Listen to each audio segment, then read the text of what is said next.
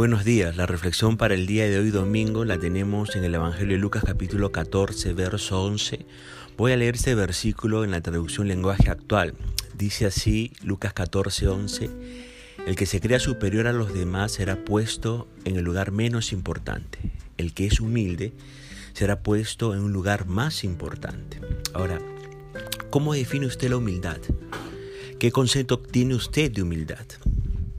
Mire, humildad significa eh, tener una mente no altiva. Una mente no altiva que lo lleva a pensar más en los demás y en Dios que en uno mismo. Eso es el concepto de humildad. Usted sabe que lo contrario a la humildad es el orgullo, ¿verdad? Y el orgullo, déjeme decirle, destruye las relaciones. El orgullo se muestra de muchas maneras diferentes. El orgullo se muestra en la crítica, el orgullo puede mostrarse en la competencia, en la obstinación, hasta en la superficialidad. Y el problema con el orgullo es que te engaña a ti mismo. Mire, el orgullo es como el mal aliento.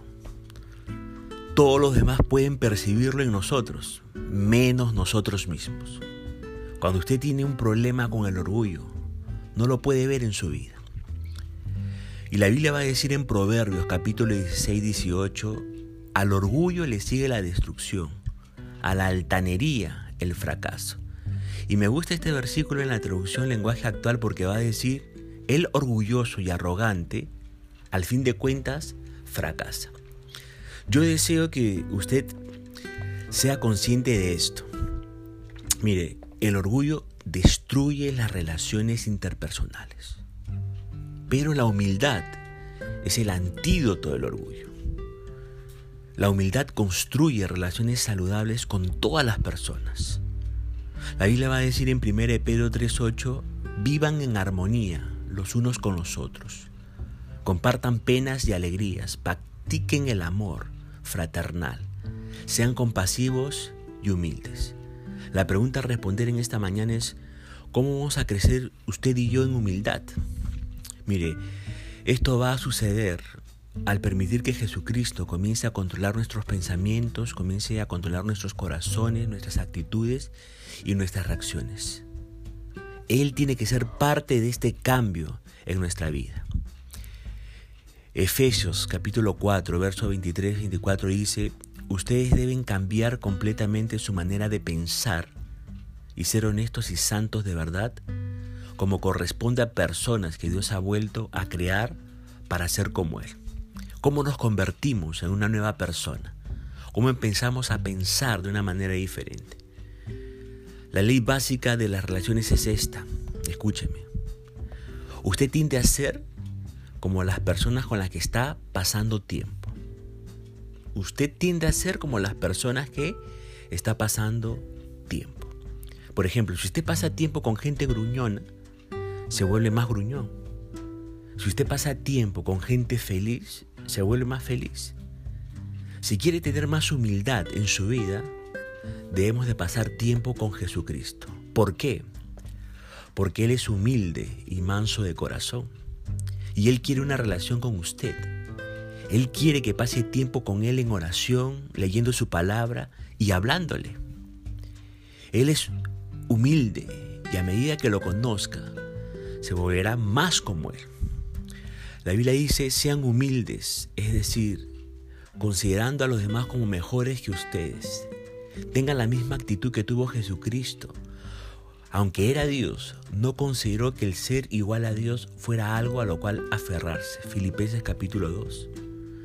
Nadie ha hecho nada más humilde que lo que Jesús hizo, viniendo del cielo a la tierra para convertirse en un hombre para vivir por nosotros, dar su vida por nuestros pecados en esta cruz y ser resucitado por nosotros. Así que, usted que me escucha, cuando pasa tiempo con Jesús, se vuelve más humilde y eso construye relaciones saludables.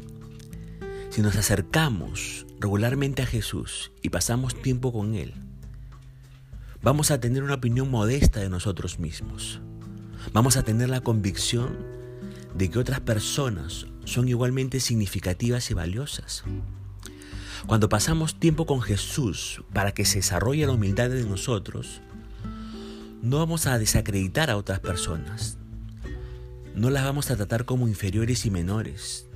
No las vamos a degradar, desacreditando su habilidad, desacreditando su posición o sus logros, desacreditando su apariencia o la aceptación que puede tener frente a los demás. Cuando pasamos más tiempo con Jesús para que se desarrolle humildad en nosotros, no vamos a disminuir a los demás. No vamos a procurar ofenderlos, injuriarlos, avergonzarlos, humillarlos, no. No vamos a procurar herirlos o rebajarlos o disminuirlos. Cuando pasamos tiempo con Jesús, andamos como un siervo de los demás, siempre listos y dispuestos para ayudar. Así que por favor, no se olvide, la humildad nos permite tener relaciones interpersonales saludables y la humildad nos conviene. Dios nos permite vivir siempre en humildad en esta tierra.